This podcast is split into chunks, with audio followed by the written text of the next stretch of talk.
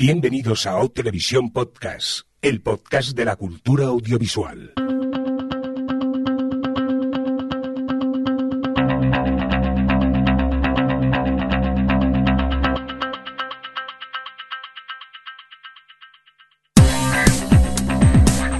¿Qué tal? Bienvenidos, eh, bienvenidas a Televisión Podcast, el podcast de la cultura audiovisual. En esta nuestra edición, la 256, dicho en términos más televisivos, la S12E16. Eh, vamos a presentar al equipo rápidamente. Delante mío, aquí, en el- la cosa esta que usamos de la webcam. Hola Adri, ¿cómo estás? Hola, pues mira, me confunde tu forma de decir los títulos del podcast, porque has dicho 256 como, y en términos más televisivos, como no, o 256, es como, no, aclárate, aclárate. Adri, me he perdido, pero es que me acabo de comer un pastelaco para comer y estoy que, que me caigo, que esto no puede igual, ser. yo estoy igual, no Sí. esperéis que hoy tenga mucha coherencia. Estamos apañados. Eh, Alex, que bien te veo aquí en HD y todo, ¿cómo estás? ¿Verdad? Ah, voy a- ahora bajo la calidad. Vale. No, pero así me, me apreciáis mejor. Eres como las folclóricas, ¿no? Ahora bajas calidad para que no se te vean las arrugas ni nada. Hay que Eso. ver. Eh, Javier Fresco, ¿cómo, ¿cómo vas tú después del pastel? No, no, yo, yo tengo el engrudo metido dentro de mí. Yo soy un pastel con patas ahora mismo. Ay, Dios, qué, qué complicado grabar a estas horas y con estos calores. Oye, eh, vamos a ver, Adri, ¿qué vamos a hacer? ¿Qué tipo de podcast vamos a hacer aquí? Vamos a intentar hablar de lo que hemos visto porque ¿cuánto hace que no hablamos de las series vistas? Mucho ya. Infinito, por lo menos un mes y medio, entre el parón que hicimos, perdón por mi, porque ha mi culpa, y, mm, y que el último lo hicimos con los upfronts, fronts, pues tenemos un montón de cosas pendientes para comentar, aunque tampoco te creas que hemos visto tantísimo como, como podría, eh, se podría esperar después de casi dos meses. Eh, a ver, que tenemos vida también y esas cosas. Que no, Sí, sí. aparte tú, viajando por el mundo, no estabas como a ver mucha serie tampoco. No, pero 12 horas de avión de ida y 12 horas de avión de vuelta, ya veréis que me dio de sí. Sí. Esa serie que no ibas a ver, ¿no? Y hasta aquí puedo Eh, leer. Sí, sí, ya lo haremos. Luego nos contarás. Oye, pues si os parece, vamos ya a hablar de pilotos TOS, que alguno que otro hemos tenido oportunidad de ver. Así que dejarme que le dé al botoncito este.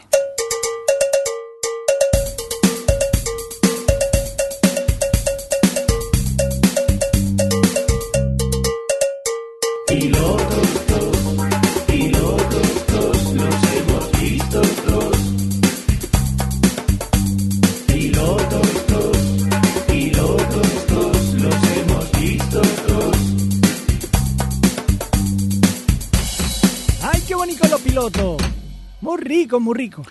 Pues venga, empezamos con pilotos TOS y, y empezamos contigo, Adri. Dietland, ¿qué es esto? Cuéntanos un poco. Bueno, pues Dietland es una serie nueva de eh, AM- AMC, AMC's Dietland, y que aquí bueno, ha traído Amazon Prime. Y mm, es una serie que está creada por Martin Oxon, que bueno, hace poco, bueno, es la creadora de Unreal, por ejemplo, ahora estrena la de, Sharp- la de mm, Sharp Ob- Objects, objetos mm, punzantes. ¿Cómo la han llamado en España esta serie? No lo sé. Bueno, eh, una serie que estrena ahora HBO que tengo muchísimas ganas de ver. La que Eh, sale Amy Adams. Sí, esa. Vale. Sí, que es de, es de Gillian Flynn, la escritora de Perdida y tal, que además también está en la serie y tal. Tiene muy buena pinta. Bueno, el caso, Dietland, que, mm, que bueno, pues está basada en una, en una novela del mismo título, que ha tenido bastante buena crítica y bastante, ha generado bastante revuelo, porque bueno, mm, digamos que la serie es, es una crítica al, pues, pues lo, que le dice, lo que dice el título, ¿no? A este mundo, a esta cultura de las dietas y esta cultura eh, de los cuerpos esculturales imposibles y tiene un discurso muy feminista y muy de, pues bueno, de eh, body positive o, como lo queramos decir. Y básicamente mm, de repente empieza a haber una serie de, mm, de asesinatos y de crímenes eh, de un grupo que se hace llamar Jennifer, que mm, pues casi todos los objetivos son hombres, que pues bueno, son violadores y, y otros mm, eh, gentuza de este estilo que pues están por ahí sueltos y ellas deciden tomarse la justicia por su lado y, y- y a algunos les matan, a otros les hacen cosas, les tiran desde aviones y eso. Y, mm, Y bueno, pues este, en este entorno la protagonista es una chica que, bueno, lleva toda la vida obsesionada con, con las dietas, está como muy recluida de la sociedad porque se siente que, pues eso, que no tiene, no encaja porque, bueno, pues es una chica muy grande y, y está como, pues tiene muy poca autoestima y un poco- el viaje de ella con un grupo también como que la madrina para sacarle de esa, de esa espiral de mierda que tiene en su cabeza y tal y sacarle de, intentar sacarle de esa cultura, ¿no? Y, a ver, la serie la verdad es que de primeras me llamaba mucho la atención, tenía muchas ganas de verla y todo el, discurso que tiene y tiene ideas que están muy bien y, y es muy pertinente y a mí pues personalmente también me, me- me toca bastante, entonces al final acabo, me he acabado enganchando y voy por el quinto y tal. Pero tengo que admitir que la ejecución de las, de, de las ideas y de lo que quiere contarte y probablemente sea cuestión de adaptación, que no han sabido adaptar muy bien el material que tenían, la ejecución es súper regulera porque no, no, no saben encontrar el tono. Es como de repente eso parece una serie muy dramática, de repente parece sátira, eh, tiene ahí como un misterio, el misterio, bueno, de quién es Jennifer y tiene como una parte así de misterio con uno de los personajes. Parece como que los personajes están en, series diferentes. O sea, si hubiesen hecho algo tipo de mm, eh, sátira total como la de Braindead, por ejemplo, yo creo que hubiese funcionado muchísimo mejor, pero está como que no se deciden si quieren hacerlo en serio o en comedia negra. Entonces, mm, no me acaba de tal. Y luego eso que es muy expositiva, en lugar de contarte el viaje de la protagonista, es que te lo vomitan todas las ideas, en plan, porque tienes que quererte más, porque no sé, como es que así no me sirve eh, que me hagas una ficción, o sea, esto no es la novela, tienes que, eh, pues eso, exponer, o sea, desarrollar al personaje y ver cómo crece de forma visual, no de forma que me vomite ella cómo se siente. Así que me está dejando un poquito que no sé muy bien por dónde cogerla. Eh, Pero vas a seguir con ella. Voy a seguir con ella porque al final, eh, eso, al fin- de- llevo desde el capítulo 3, porque los dos primeros son tan raros que no sabes, dices, pero ¿a dónde va esto? Y al final voy siguiendo viendo, voy viendo capítulos porque creo que tiene ideas interesantes, creo que tiene personajes concretos muy interesantes, tiene, está, mm, ¿cómo se llama la, mujer que hace, que la protagonista de The Good Wife, que ahora no me sale? Juliana Margulis. Juliana Margulis es como una, entre muchas comillas, villana, es la directora de la revista donde trabaja la protagonista y parece que está metida de lleno en toda esa cultura, obviamente la fomenta y tal, pero su personaje va evolucionando, vamos, va, cómo va llevando ella eh, toda la trama esta de, de los asesinatos y tal, es muy divertido y como que tiene esos elementos que al final me hacen ver el siguiente. Pero no me, no me está encantando, la verdad. Supongo que es que la sigo porque tengo ganas de que realmente llegue algo y sobre todo de ver a un personaje protagonista que, que gordo que es, mm, al final tenga otros discursos que los que normalmente veo en las series que tienen estos personajes que están obsesionados con estos temas y no salen de ahí y solo lo superan cuando son delgados y guapos. Entonces eh, como que tengo ganas de ver hacia dónde lleva este discurso finalmente. Así que yo creo que sí que la seguiré viendo por eso pero no porque la serie me parece que esté especialmente bien Muy bien, pues tomamos nota de esta Dietland, ¿no? Has dicho, Adri, Vosotros que... nada no no hay ninguno Eh, lo ha visto No, la verdad No. Que, que no. Estoy poniéndome al día de series que tenía pendientes y aún no, no he puesto con, con ella. Pero tras lo que te cuen- eh, tras lo que has contado me da un poco de pereza, también te, te lo digo. Aunque Sí, bueno. vender no la ha vendido. no, no la ha vendido No, muy no, bien. no. Hay un capítulo, creo que era el tercero, en el que le dicen el siguiente paso que tiene que dar con el nuevo grupito este que está intentando sacarla de, de esas, de esas cosas, le que tiene que dejar los antidepresivos. Bueno, ese capítulo es que, que, que no, no- no he ido por dónde creérselo, que además lo comentaba con un amigo que es médico y me dice, eso no tiene ni pie ni cabeza. Pero la verdad es que se estaba curioso, pero es de esos que dices, mm, ¿qué serie estoy viendo en realidad? Pero bueno, perdón. Oye, que ya el, me... el grupito Sí. este no es el que mata a la gente, ¿no? No, No de momento, pero yo creo que la, Vale. serie, la serie va dejando pistas de que puede que tengan algo que ver, pero nunca está claro, nunca lo tienes claro del todo, de momento. Digo, no sé, igual, digo, igual para encontrarte mejor. No, no, no te tomes antidepresivo, mata a otra gente. Mata, mata gente. No, a ver, no, no, no quiero contar más. más cosas porque ya es spoiler. Yo sé, yo sé, yo voy al capítulo 5 y ya sé cosas. No, no de eso en concreto, ¿eh? sino un poco también porque la protagonista al final, el, su objetivo de, de seguir un poco la, la bola al grupito este. O sea, como que las cosas van evolucionando y lo del grupo, el- las terroristas estas que toman medidas un poco extremas para, para de- igualdad, eh, como que la cosa ha evolucionado en ese sentido. O sea, que no, no, no voy a decir mucho más por eso, porque no quiero spoilear. Muy bien. Pues vamos a seguir con más series. Si os parece, nos vamos a por ti, Alex. Eh, Pose, ¿qué es esto? Cuéntanos. Pues esta es la nueva serie de Ryan, Ryan Murphy para FX Y bueno, es un poco, es una serie que se centra en, en los años 90 y nos cuenta un poco lo que era toda esa eh, escena underground de, del voguing, es un, a través de una serie de personajes, eh, bueno, unos protagonistas transexuales. Y...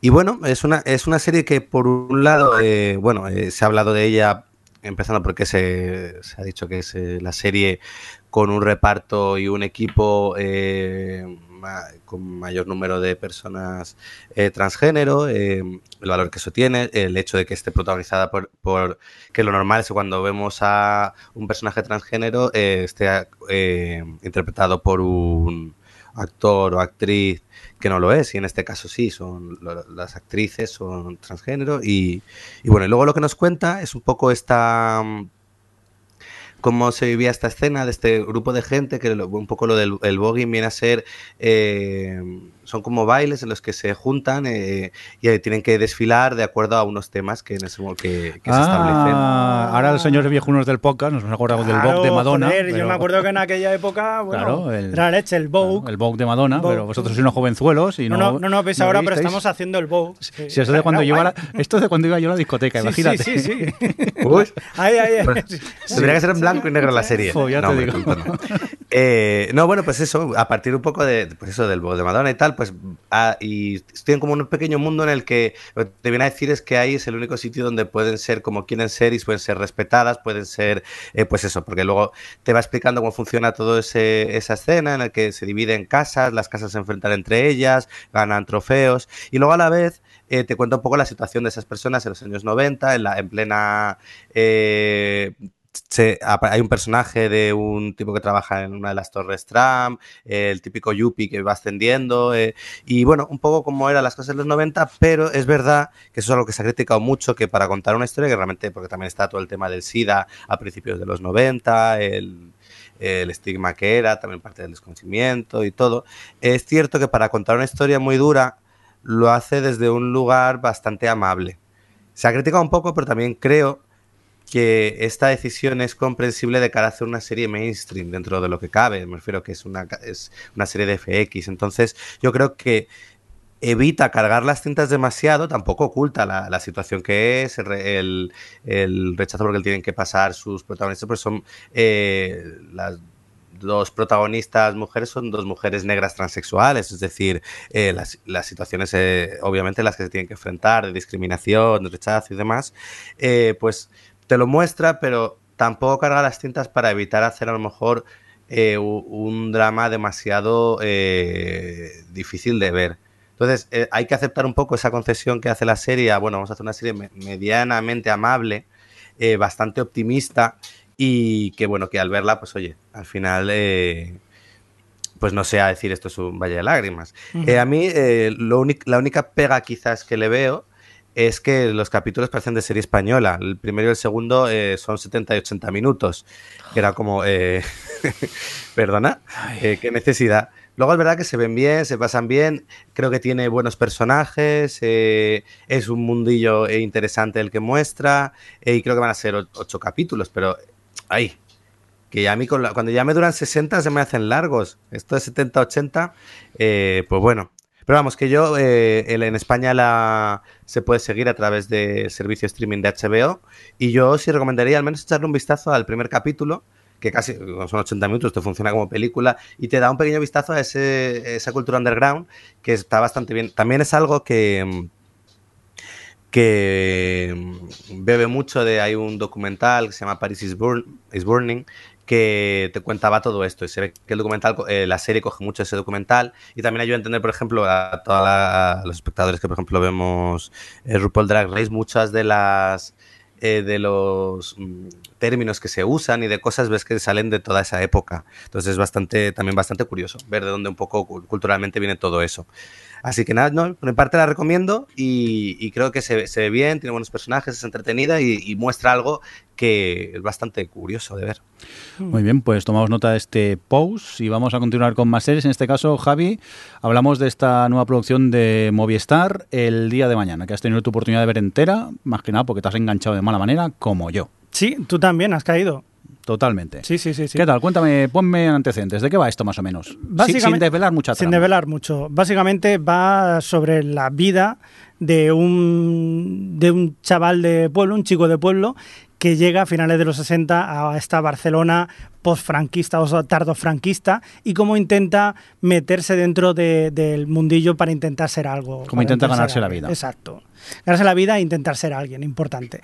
Y ahí pues todo lo que hay por el camino, que conoce a una chica, se enamora de ella, pero, pero... Pero pasan cosas. pasan cosas. El tema que quizá está eh, narrado de una manera que te engancha desde el primer episodio. Porque tenemos esa... mm, ves, vas viendo la historia, entonces ves a algunos de los protagonistas mirando a cámara y explicándote un poco mm, lo que saben de- del protagonista, pero te quedas un poco desubicado porque no sabes muy bien qué está pasando. Y, y esa es Hombre, la... eh, entiendes que es el futuro. Sí, sí, entiendes Sí. que es el futuro. Sí, porque lo dicen pero, además eh, 10 años más, de, de Sí, hecho, 10 pero- años más tarde es fácil hablar de... Pero la manera con que te lo van contando, te- a mí al menos me hace creer seguir viendo episodios a ver cómo llegamos Ah, sí. hasta ese punto. Y la verdad que eh, yo me la he visto en un par de días, son seis episodios, si mal no recuerdo, no Seis es muy larga. ¿Seis? Seis, Seis, seis, seis. seis. ¿De cuánto? 54 El minutos. primero, luego son de 40 y algo, ¿eh? algunos. Y son, son seis porque ayer me acosté a las tres viendo la entera que me enganché. y casa me vi el sexto. Sí, sí. Hay, hay una cosa que las claves de Zombie. de- Ya, tengo que pedírselas, tengo que buscarlas. hay una cosa que la hemos disfrutado mucho porque eh, aquí Mirindo y yo somos de Barcelona. Entonces, claro, te hace una visión de Barcelona, eh, es decir, que no se puede hacer exactamente igual, claro, obviamente, pero tiene unos fondos en el que se ve cómo era Barcelona a finales de los 60 con ese boom inmobiliario que empieza a haber para acoger a todos los inmigrantes que llegan, toda esa atmósfera que había allí, ese, ese mestizaje, ese, y, y sobre todo también la, la época que se estaba viviendo. Es decir, estamos viendo la vida personal de, de- de un personaje, que verdaderamente es un personaje, con el actor Uriel Pla, que la verdad lo hace muy bien. Yo no lo conocía, este chaval, y lo hace muy bien. Creo que salía en Merlí también. ¿Merlí? Creo Vale. que sí. No, no, vale. No lo he seguido, yo tampoco. Me suena porque lo leí por algún lado. Pero sí, aparte del contexto histórico, que te, aparte de, a raíz de ver la historia de él, pues vas, vas- vas conociendo un poco el contexto histórico en el que estaba eh, Barcelona y, y a mí me llamó mucho la, la atención. Exacto, es decir, la, la- lo que es la historia personal es un conductor maravilloso de todo lo que es significa la época, por así. No, obviamente no se ve todo, sino que te retrata una parte de ella y está muy bien. La verdad que la serie es lo que tú dices, miriendo que engancha mucho. Alex, ¿tú la has acabado o todavía no? He visto solo el primero. ¿Y qué tal? Y me gustó. Sobre todo porque la, prim- la primera mitad de capítulo era como, ah, bueno, bien, la historia de amor, tal cual. Y luego hay como un pequeño giro. Y era como, anda, mira por dónde. Y, y- y me gustó. Además, por un lado, eh, Aura Garrido es una actriz que me encanta. Mm. Es, tengo debilidad por ella, entonces ya verla simplemente era un placer. Pero es que luego es verdad que el actor este, el Oriol Plac, se llama, ¿no? Sí. Eh, tiene un carisma que te engancha. Es decir, porque al menos en el primer capítulo hace un personaje que dices, joder, quiero saber más de él, pese a, a- que es como es. Eh, no sé, me, me ha gustado y la gente dice que es la mejor serie de Movistar. Yo tengo que verla entera, pero puede ser. No, yo quería hacer un comentario sobre Movistar, que hay algo que me, me gusta de sus series, es el hecho de que eh, están descentralizando las historias, porque normalmente en la, en la tele en España todo ocurre en una especie de Madrid indefinido. Es decir, que muchas veces ni siquiera es Madrid, que es como una, una ciudad. Ujú. Y es verdad que con, con las series de Movistar se está moviendo por, por España. Por ejemplo, eh, la zona, pues eh, en el norte, ahora esta es Barcelona, eh, La Peste, Sevilla, bueno, aunque sea de época, pero que al final es cierto que... eh, y los acentos, y, y la gente empieza a hablar... Bueno, en esta, el día de mañana no. Sí, sí, sí, Sí. que hay O acentos. luego más adelante sí. Sí. Ah, vale, primero no había mucho. De hecho, también hay incluso frases en catalán. No Sí. las Uy, se me ha atrevido a eso. nada. Sí, sí, sí. Sí. Es muy curioso, ya te digo, es una mezcla como lo que se vivía en aquella época. Sí, O y aparte sí, sí, sí. también hay acentos, cosa que aquí ya hemos hablado a veces en el podcast, que parece que en la televisión no existan los acentos, y a ver, en el país existen porque no van a existir en televisión. Y totalmente de acuerdo con lo que dices tú, Alex, que afortunadamente nos hemos ido apartando de esa de esa eh, ciudad televisiva, que se supone que era Madrid, pero siempre pasaba como en, en esa ciudad y vamos encontrando series en otros en otros lados. Yo creo que Eso desde aquí- sí. sí, di. Ah, no, no, decir que mientras que eso me gusta, es verdad que sigo teniendo una queja con las series de Movistar y es su falta de apuesta por un universo más femenino, que todas las series de Movistar hasta ahora están son un protagonista masculino y, y excepto una son todas productores ejecutivos eh, hombres. Y, y yo creo que falta Claro, es verdad que yo me quejaba, de, eh, bueno, me, me, quejo de eso, decir, joder, es que falta una visión o, o, pues eso, de una protagonista femenina, una historia que la lleve las mujeres y tal. Pero claro, luego no sé quién lo puso en Twitter y dijo, bueno, hay que pensar también que el público de Movistar, Movistar va por los hombres que les gusta el fútbol. Entonces al final te viene a decir que al igual sus series también están hechas al público que consume el fútbol, que es al final el fútbol es lo que da por cierto, por cierto que, que, eso, eso lleva a una noticia que, a ver, no vamos a comentar las noticias y tal, pero sí que es importante que, por ejemplo, Movistar ha comprado los derechos de fútbol, tanto de la Liga como de la Champions y Europa League, que dices, en principio no tiene por qué, sí, tiene que ver bastante porque de repente prácticamente se ha, ha conseguido el monopolio de lo que es todo lo que es eh, los deportes y es eh, puede tener repercusiones. No sé si eso implicará que haya menos inversión en ficción. No lo sé. Eso ya habrá que ver más adelante, porque el pastel, digamos que lo tienen ya cubierto con eso. Yo volviendo a lo que dice Alex, yo tampoco creo que sea eso, porque a ver, Movistar tiene cantidad de, de, canales, sí. Mm, se ha invertido una pasta en deportes, en fútbol, en, en no sé si las motos y los coches también. Sí. No sé. Ahí voy perdido, porque no, no, no es algo que siga. Pero también tiene sus, sus canales de películas y series. Yo creo que Movistar lo que intenta es abarcar el mayor público posible también. Pero tú piensas cómo es el tipo de programa del Canal Cero. Desde los late, los late nights, eh, es decir, realmente es verdad que está hecho a ese tipo de público. Claro, es que si te soy a sincero, ver, yo entro. Claro. Sí, perdón, Adri. Yo entro en el zombie de, de, de, mi padre, veo las series que me interesa y ya está. Entonces tampoco sé muy bien cómo, cómo es el canal cero de, de, Movistar. No sé qué querías decir, Adri. No, yo voy a decir que ellos tienen los datos de eh, quiénes son sus clientes. O sea, ellos tienen datos mucho más.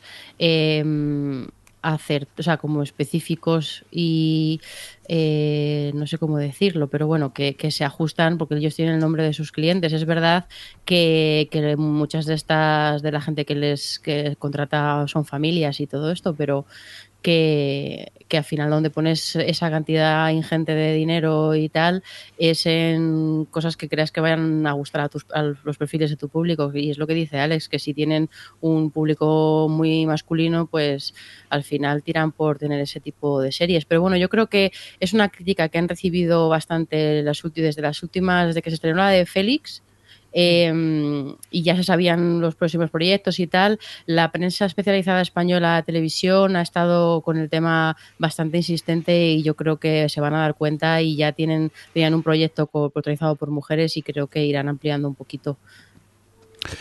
Muy bien, pues eh, supongo que aquí los tres hemos recomendado, recomendamos el día de, mañana esta producción de, Movistar. Y vamos contigo, Adri. Clock and Dagger. ¿Qué es eso?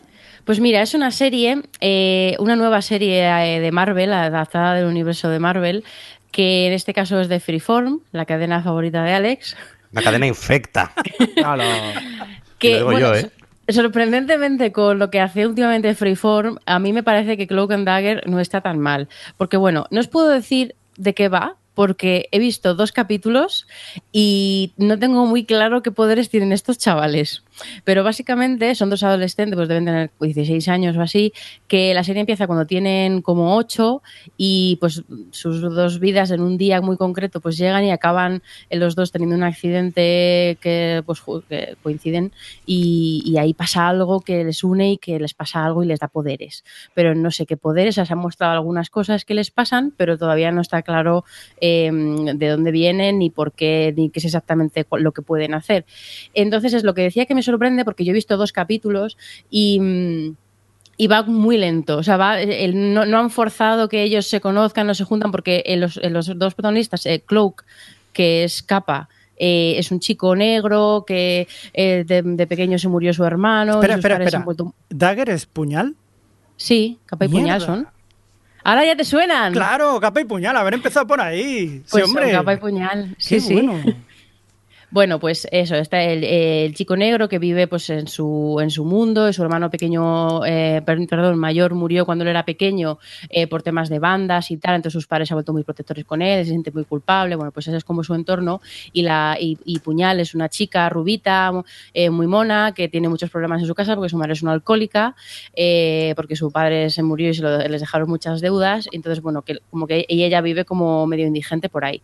Y los sus dos universos son tan están, están tan separados que yo decía, a ver cómo justifican esto para que en el minuto 15 estos estén trabajando juntos, pero no, dos capítulos y todavía están construyendo esa relación y un poco esos universos. Y dentro de que es una serie adolescente y que son muchos clichés y que todos los personajes son bastante cliché y tal, no creo que esté mal. Me recordó un poco a lo que hacían en Black Lightning, que al final se ve que quieren contar algo, un poco de, pues de, clases y, de conflictos em, pues con las entre blancos, negros, cosas así como muy actuales en Estados Unidos y querer contarlas de modo, de modo familiar y de modo friendly, pero que te las están contando. Y no sé, yo creo que, a ver, no es una cosa que yo me pondría a ver, la verdad, no creo que siga, igual que no seguí con Black Lightning, pero no creo que esté especialmente mal para lo que suele hacer últimamente Fearform.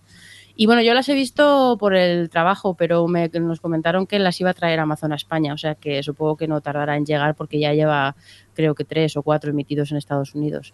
O sea que, eso sí, os mola. Ya, ahora ya, ¿tú qué pasa? ¿Que te has leído Capa y Puñal o algo, sí, yo me leía los cómics cuando era joven de Capa y Puñal, entonces los conozco. ¿Qué poderes tienen? Explícamelo, no te, lo puedo decir, no te lo puedo decir. Spoiler, spoiler. Ya lo verás, ya lo verás, pero eran, son muy chulos. Es una pareja muy chula. Y ahora cuando me has dicho, bueno, no sé qué, ostras, claro, Capa y Puñal, claro. Venga, vamos a continuar con más cosas, capa y puñal. Y ¿Qué es esto de Cobra Kai, Javi? Cobra Kai. ¿Y de qué canal es esto? que, yo ya me he perdido, estoy mayor. Cuidado, cuidado, cuidado. Em, no sé si os acordáis de la película Karate Kid, la primera, ¿eh? La primera. Por supuesto. Vale. Darcera Pulicera. Darcera Pulicera. Eh, Sabéis cómo acaba, ¿no?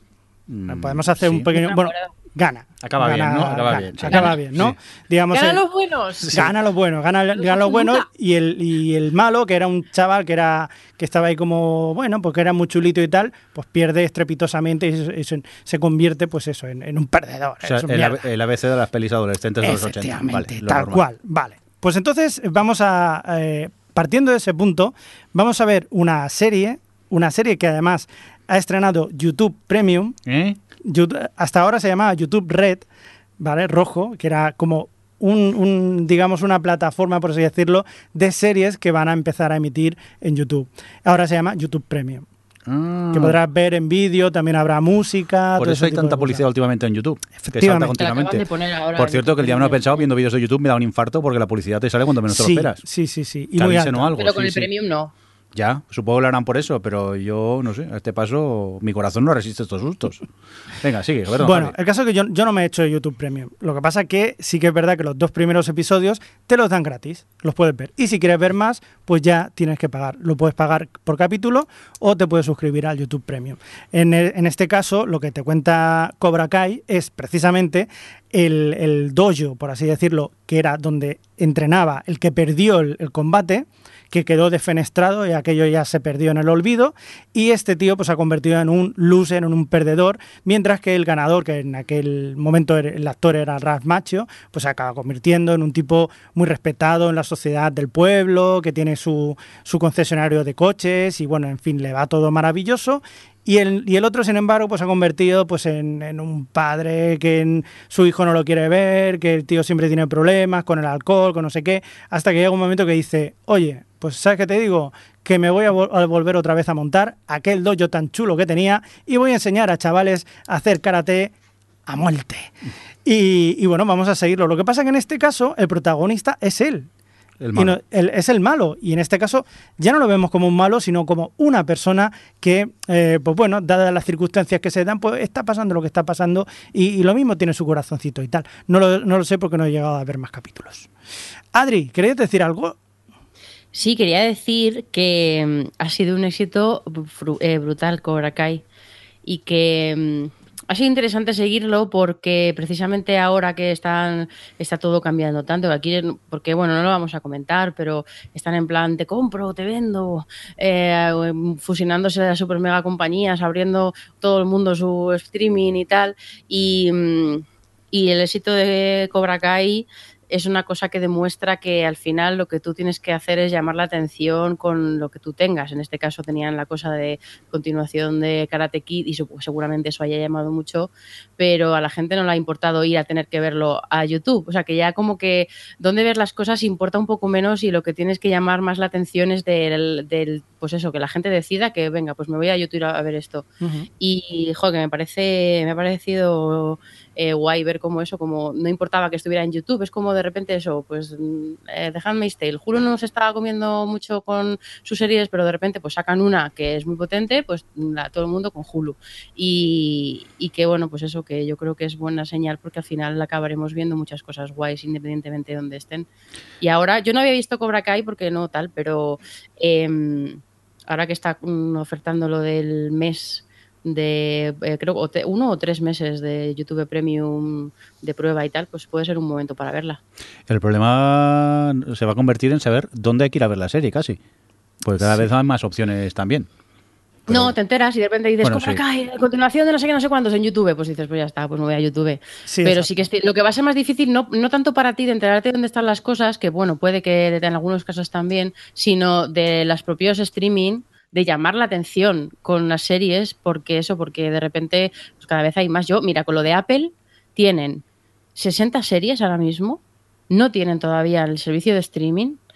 Mm, La gente está como súper descolocada. Algunos eh, están diciendo, hay columnas y columnas de gente diciendo que está a esto de comprar alguna algún streaming para ellos o tal, porque es que están poniendo en marcha tantísimas series que es como que no, que no hay, no sé, ahora como hay como, nos da la sensación de que hay como una burbuja del streaming. No, no, no, va a dar para que todo el mundo tenga un hueco, ¿no?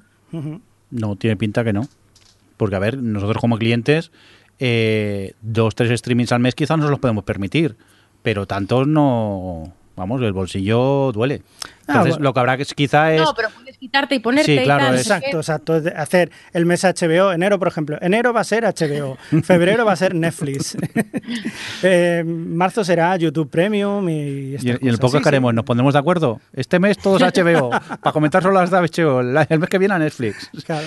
Bueno, sí, supongo que es valorar un poco el catálogo que tienen y entonces sí, inter- hombre, yo lo hago normalmente en, en- cuando viene Juego de Tronos sí que me vuelvo a HBO y, y luego pues voy combinando con Hulu y la que casi siempre tengo es Netflix, pero las otras sí que las voy Hmm. las voy combinando un, un Sí, poco. verdaderamente si te lo planteas así, como es una cosa que ahora cojo este mes y veo todas estas y para el mes siguiente voy a ver otras, eh, lo puedes, lo puedes ir alternando la Pero mayoría. también genera estrés, ¿eh, Javi? Es decir, tengo un mes para ver todo esto. Ya. Y ya... Bueno, porque te quieres estresar. Hombre, claro, yo sí, digo, ya que lo he pagado, que lo he pagado. Y ya me entra la ansia de que tengo que verlo, tengo que verlo. Con los 10 euros ya has amortizado, aunque veas solo una película. Y tanto. No, O sea, sí, sí. entonces- Y tanto. Si comparamos lo que vale el cine o lo, lo que valía un pack de DVDs, sí que lo has Claro, amortizado. Totalmente, eso. totalmente de acuerdo. Oye, vamos a continuar con más cosas de Pilotos 2. Creo que ya estamos, pues nos vamos ahora a por cosas que hemos visto y queremos destacar.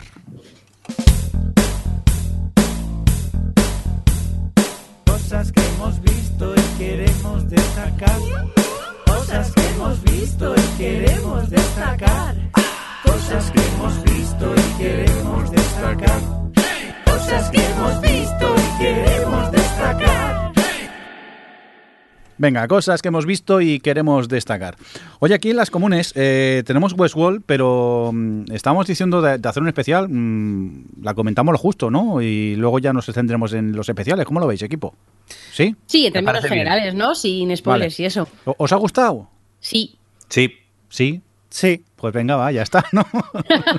He hecho el comentario. Siguiente. venga. eh, Yo, yo no sé lo que he visto, pero me ha gustado. Bueno, yo estoy igual. Me he perdido un poco, pero he disfrutado mucho viéndola. Por eso vamos a Alex, hacer. diles algo. Sí.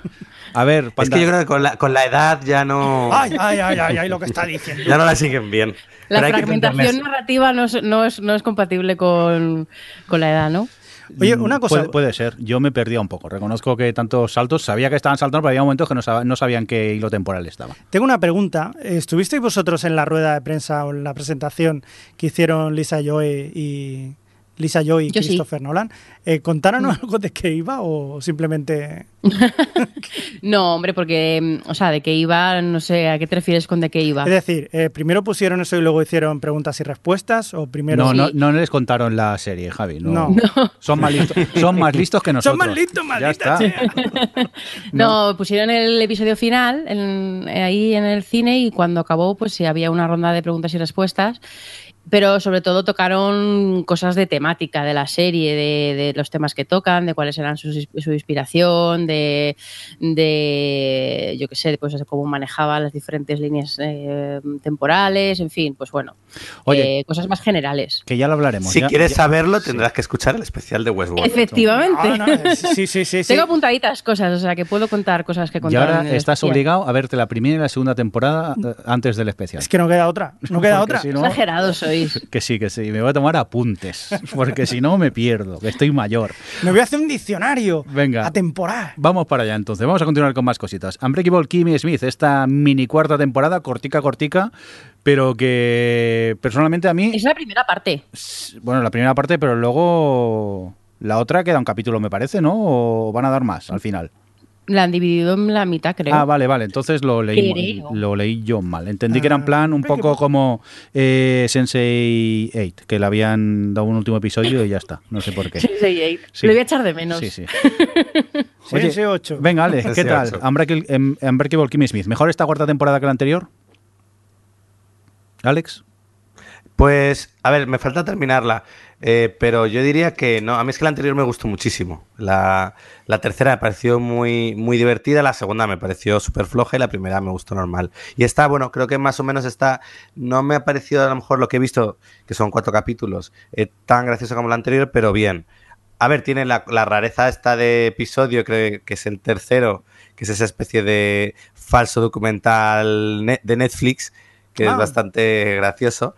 Y, y bueno, luego tiene momentos divertidos y tal. Y a ver, a mí lo que me pasa es que con Titus eh, me pasa como con Carlos Areces, que aunque lea la lista, la compra me hace muchísima gracia. Entonces realmente, eh, pues me río. Y, y lo mismo con, con Jane Krakowski, que también cualquier cosa que hace me hace mucha gracia. Entonces ya de por sí ya me tiene ganado ahí la serie. Luego lo, lo que me sucede es que sigo sin pillarle del todo el punto al personaje de Lilian y Kimi pues es Kimi. Estamos todos igual, ¿eh? Creo con el personaje de Lilian. Porque Adri va diciendo que no con la cabeza. Es que yo no la soporto. Y además es que, o sea, generalmente sus tramas no me hacen nunca gracia. Porque si me, me hicieran gracia, pues a lo mejor soportaría más la otra cosa que me molesta de ella, que es su tono de voz y su forma de hablar. Y además es tan lenta que es como, venga chica, habla, habla rápido, porque quiero que se pase tu escena. Entonces yo le tengo una manía al personaje que no puedo, ¿eh? Mm. Cada vez que, que tiene ya trama un poco más de capítulo y tal, me lleva a los demonios. Es verdad eh, lo que tú dices, Adri, que cuando empieza a hablar, no, otra vez ya está hablando esta, y lo que tarda, va, acaba ya, ¿qué pasa al siguiente? Sí, pero, es verdad, cuesta, pero, cuesta. pero bueno, en términos generales ha gustado, ¿no? Esta cuarta temporada. Sí, sí, sí. Pues venga, A mí sí, eh, eh, lo que pasa es que bueno, a mí me ha gustado más que la anterior, yo creo, porque la anterior se me hizo un poco más pesada la segunda mitad y tal, y en esta pues me ha parecido que estaba muy divertida y que, que además está todo como muy actual dentro de del Me Too y tal, y tiene, joder, es que puede ser, puede ser muy mordaz y además, eso, bueno, ya lo he contado Alex, el capítulo este del falso documental me, me tiraba por los suelos y me pareció uno de los mejores capítulos de la serie, me gustó muchísimo. Eh, así que bueno, con ganas de que ponga la segunda parte, que ha sabido a poco.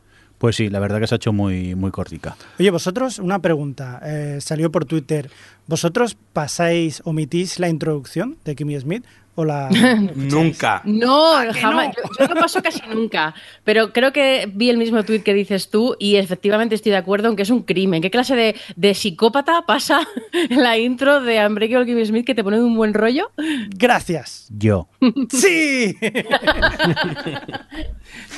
¡Lo sabía! Co- confieso que no me la salto como otras que he descubierto soy el pistolero más rápido del oeste para darle a saltar intro.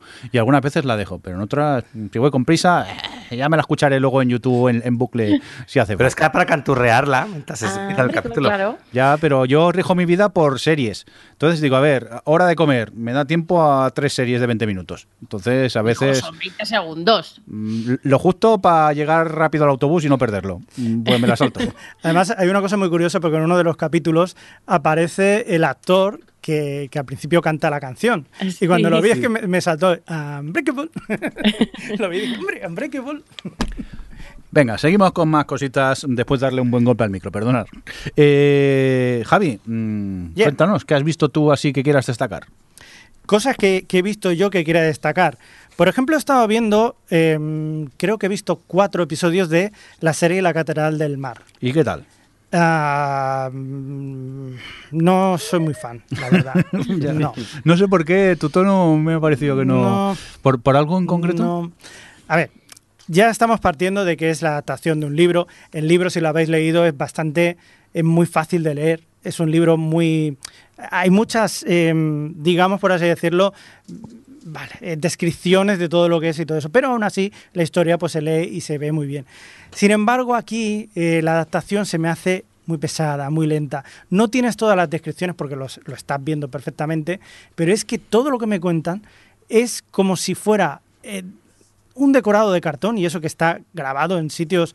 además, muy curioso esto, tenía que contar una Sí, cosa. sí, venga, que- geólogo, venga, va. Saca el geólogo que llevas dentro. que se grabó en parte pues en, en Barcelona, en otros sitios y en Cáceres. Yo Cáceres la conozco muy bien, la ciudad monumental de Cáceres, y entonces sé perfectamente en qué plano se está haciendo porque conozco las piedras y el, el mortero que hay y todo. Digo, mira, ahora han pasado de Barcelona, pasan la esquina y están otra vez en Cáceres. Entonces me hacía mucha gracia. Sí, sí, pero, ¿qué problema tienes tú con el granito blanco? ¿Eh? ¿El granito blanco era? Eh, Que te- claro, dice... Pero ofendido, ¿eh? Me llegó ofendido un me día. ofendió, dice, "Eh, no sé qué, no sé cuánto. Dice, bueno, es que no, que aquí no hay granito en Barcelona.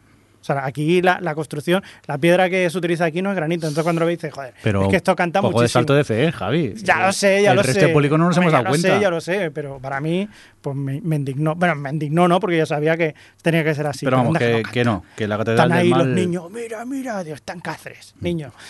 que espera. Venga, cuéntanos. Eh, bueno, a mí se me hace muy cuesta arriba porque verdaderamente me cuesta. em, la, cuest- o sea, la serie le, le cuesta mucho arrancar, es, va muy lenta, parece que vaya muy lenta, muy farragosa, muy pesada.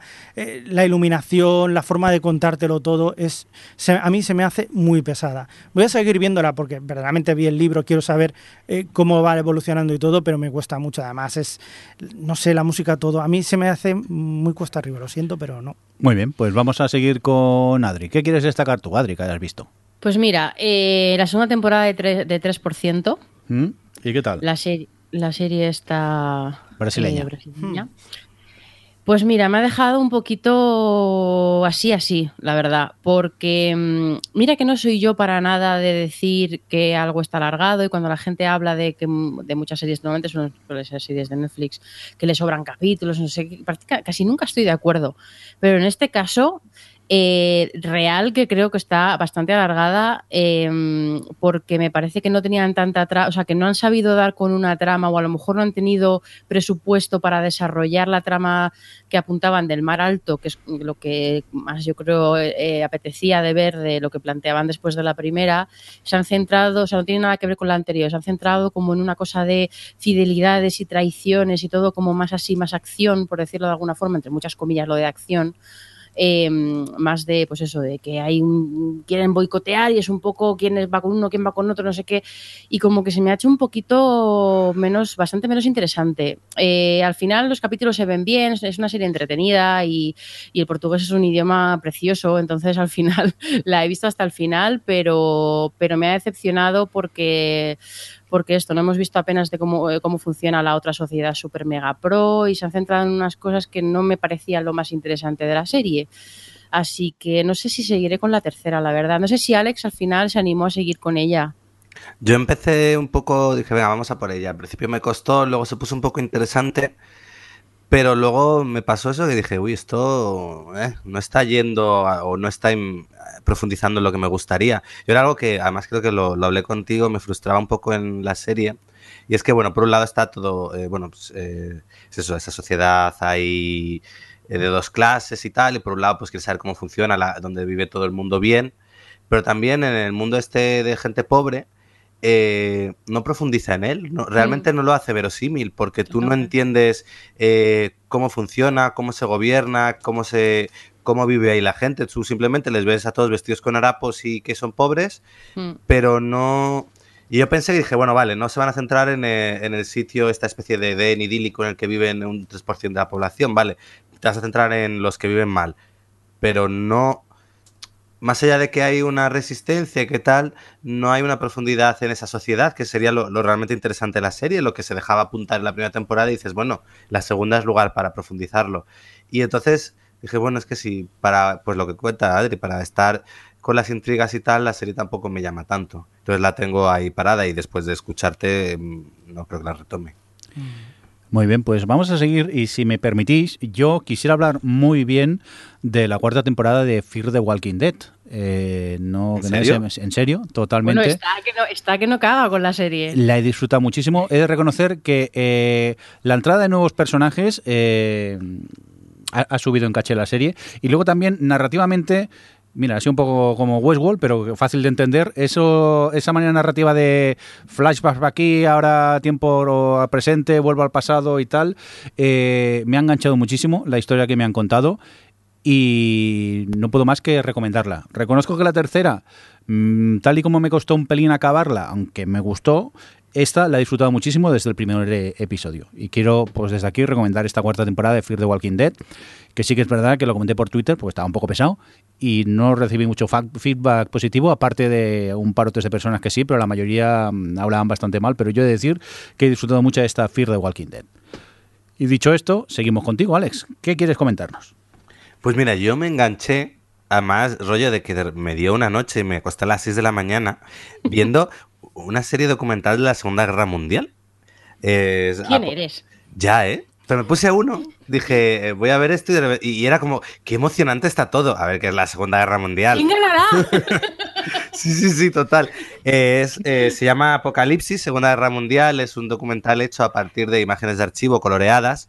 Y, y bueno, pues, a ver, está muy bien en el sentido de que, vale, yo, yo sé, he estudiado en historia la Segunda Guerra Mundial, es un poquillo lo que pasa, pero aquí eh, te lo cuenta de una forma que al final parece que estás viendo, eh, pues eso, una, una historia súper interesante pues, de lo que fue toda la Segunda Guerra Mundial.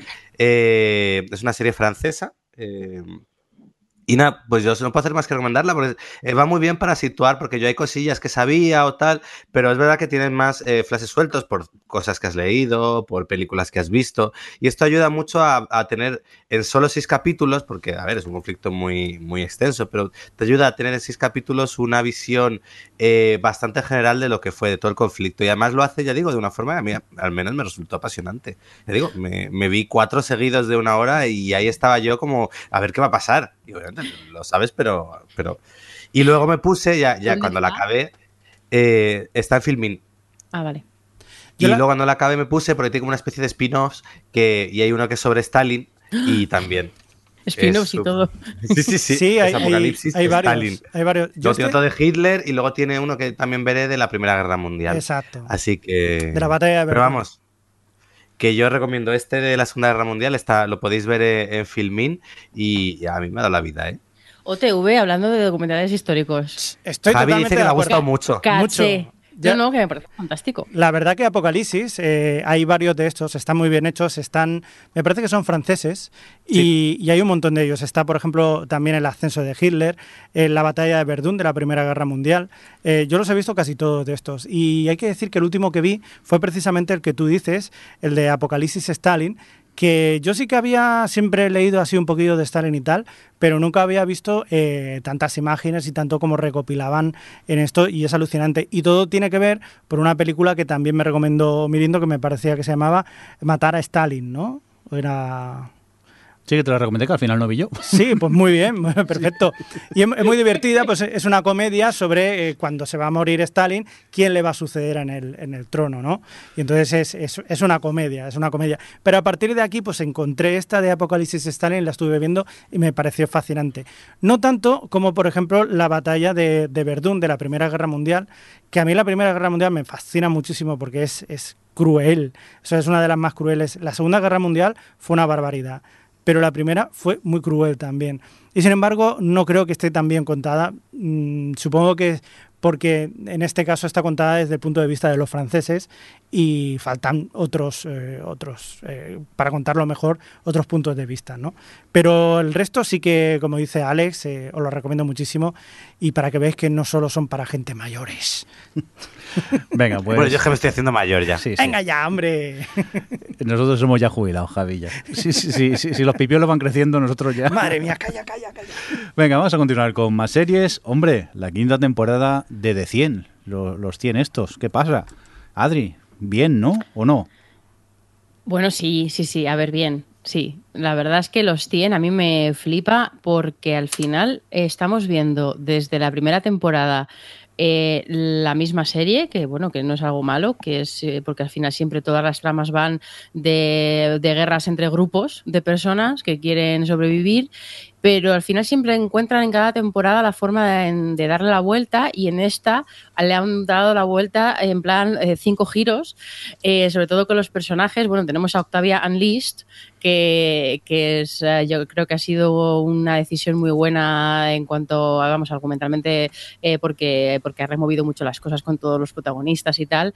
Y... mm, y en fin, no está siendo mi serie sci-fi favorita del momento, tengo que decir, luego hablaré, pero, pero vamos, que la temporada está siendo, está siendo interesante de momento todo lo que van planteando con el nuevo set de personajes, vamos a llamarlo. ¿Vosotros qué os ha parecido? Yo estoy encantado, sobre todo porque la anterior hay que reconocer que fue una temporada un poco floja hasta el tramo final en el que ya le dieron caña a la serie y, no- y tenía miedo de que se, se estuviese agotando. Porque al final es lo que dices, quieras o no, la serie va de lo, de lo que va y, un poco se puede acabar cayendo en la repetición, pero es eso. Han sabido, por un lado, meter a, y bueno, ya ten- tengamos en cuenta que aquí el concepto de villanos en los 100 siempre es muy gris, pero han metido a una villana que, que creo que tiene el carisma suficiente, han dado un giro al personaje Octavia que aporta mucho y, y no sé, han vuelto a poner las cosas en esta situación tan de 100 que es tengo que elegir entre lo malo y lo peor. Bueno, por cierto, una cosa que me encanta de esta temporada es que son súper conscientes de todo lo que ya ha pasado. Y en el último capítulo que vi, creo, que creo que fue el quinto, bueno, eh, no estoy al día, me falta uno por estar al día, así que debe ser el, el penúltimo. Eh, había varias conversaciones entre varios personajes diferentes que básicamente se, reducían a eh, no podemos hacer esto, está mal, no está moralmente bien. Eh, y la otra persona recordándole, perdona, me estás hablando tú de hacer cosas que no están moralmente bien, porque todas las personas con las que hables en esta serie ahora mismo han tomado decisiones en las que se ha cargado a muchísimas personas. Y siempre, y me, y me encanta, creo que era una entre, bueno, es que realmente fue entre eh, la nueva villana y el y el Jolín, el Desmond de Perdidos, que ahora no me sale el actor, eh, que, te- que, que le echaban en cara todas las cosas que habían pasado y tal, y es que me, me tiraba por los suelos de la risa, que es como, es que es verdad, es que aquí el que menos ha cargado a 15 o 20. Es un y tú más, y tú más. ya. Sí, sí. Yo estoy con Alex, ¿eh? La... Yo reconozco que la dejé parada y ahora que vamos un poco más desahogados de series, la recuperé, me puse con la cuarta que me había quedado en el segundo episodio. Poco a poco va pillando el ritmo y sí que el final de temporada de la cuarta, muy bien. Y luego la quinta, eh, no estoy al día porque me enganché a, el día de mañana y la quería ver, pero posiblemente me faltarán dos episodios para ponerme al día de esta quinta. Y lo que dice Adri, la- los nuevos personajes que, han- que han aparecido eh, han hecho que suba mucho la, serie y estoy enganchadísimo. ¿eh? Y aparte, vuelvo a la época esa que se acaba el episodio y quieres ver el siguiente a ver qué es lo que va a ocurrir. Y, y encantadísimo con esta quinta temporada de, de The 100.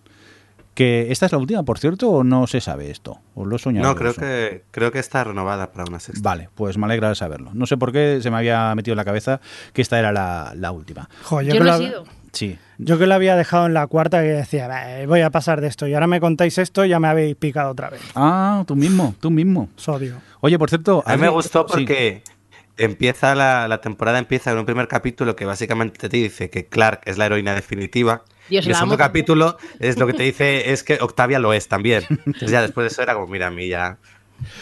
Oye, eh, Adri, que nos decías que estás enganchada a otra serie sci-fi ahora, ¿cuál? Pues mira, te lo- me alegra que me hagas esta pregunta. Porque Casual.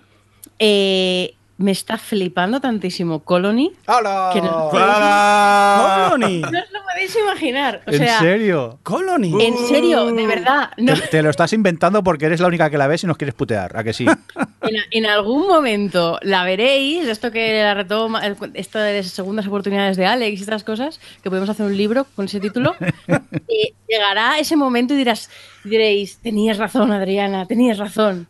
Porque de verdad que eh, es una, serie que ha crecido de forma exponencial. Eh, es que eh, es, es una serie que eh, no para nunca de ir hacia adelante en su trama, porque yo decía, la primera temporada parecía que se iba a quedar eh, mucho, pues bueno, en mostrar diferentes formas de esto de al final está haciendo una alegoría con la invasión esta alienígena eh, de una situación de dictadura militar y tal, y buscarte la vida en esa situación, pero es que no, es que la serie va avanzando muchísimo socialmente, políticamente. En esta temporada han dicho, "Mm, no podemos seguir creciendo por este lado, pues damos un salto de seis meses y dan da un salto temporal para seguir creciendo todavía más. Y es que no para. Em, y, en fin, que, que creo que explora eh, el- todos los aspectos sociales y políticos y, de, y también de cómo afecta a nivel más a lo mejor íntimo de, pues, de lo que afecta a una familia, que al final los protagonistas son una familia y tal.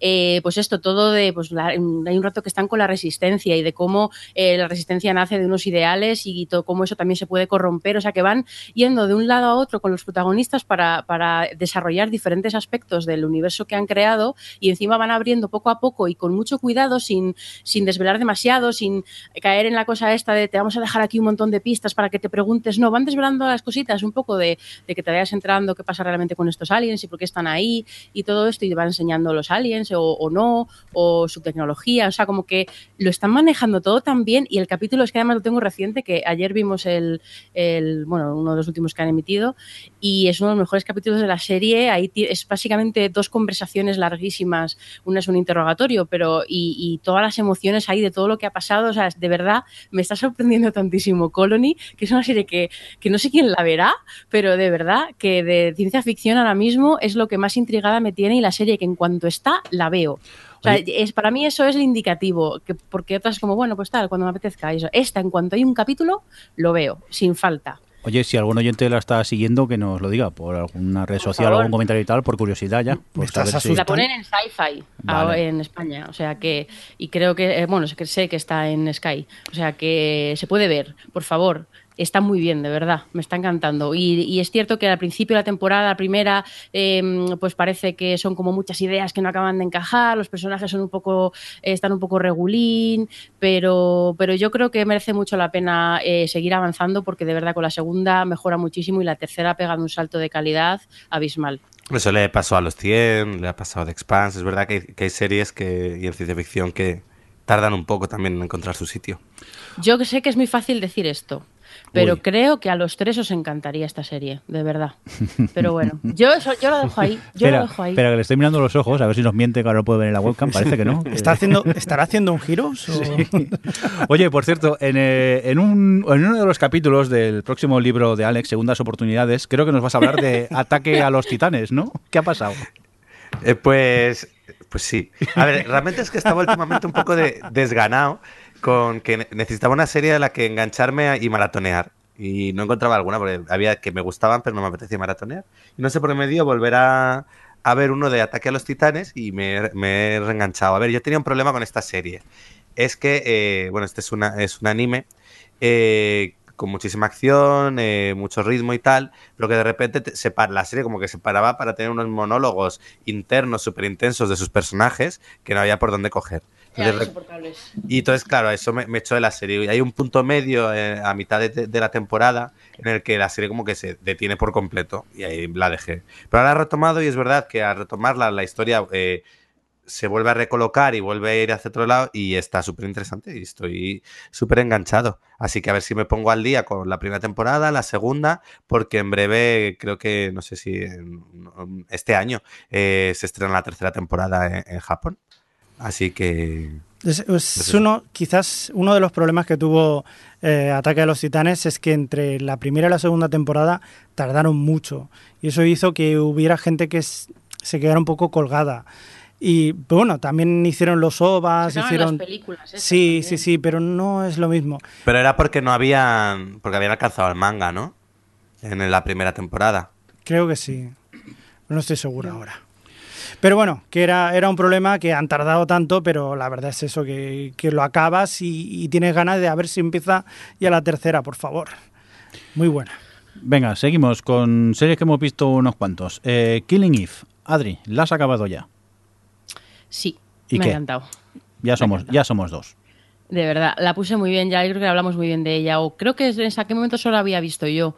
y mantengo todo lo que dije. Si es que em, para mí lo más especial que tiene esta serie es eh, la naturalidad que tiene la historia y que la dimensión que tienen los personajes, que es, son algo son mucho más que personas que sirven a una trama, que es algo que que, puede parecer una tontería, pero si pensamos en las series que vemos, mm, pues no es lo normal. O sea, la sensación, la sensación que tengo con Killing Eve de que los personajes tienen un mundo aparte de lo que estás viendo en la serie, em, no la tengo con muchas series. ¿eh? Y es que me encanta la frescura que tiene la historia, eh, los, bueno, todos los personajes femeninos que son variados, son peculiares, son, es como muy atrevido por donde lleva a los personajes, todos tienen pues sus incoherencias y sus comportamientos incomprensibles, que es como como, ah, pero, pero como que encajan en el total de la serie y me parece divertidísima, con un montón de momentos what the fuck, eh, de esos que ves en plan sorprendido pero con sonrisa, en plan no me puedo creer que esté pasando esto. Y eso, es algo que me llama mucho la atención, eh, los giros un poco locos de guion a veces,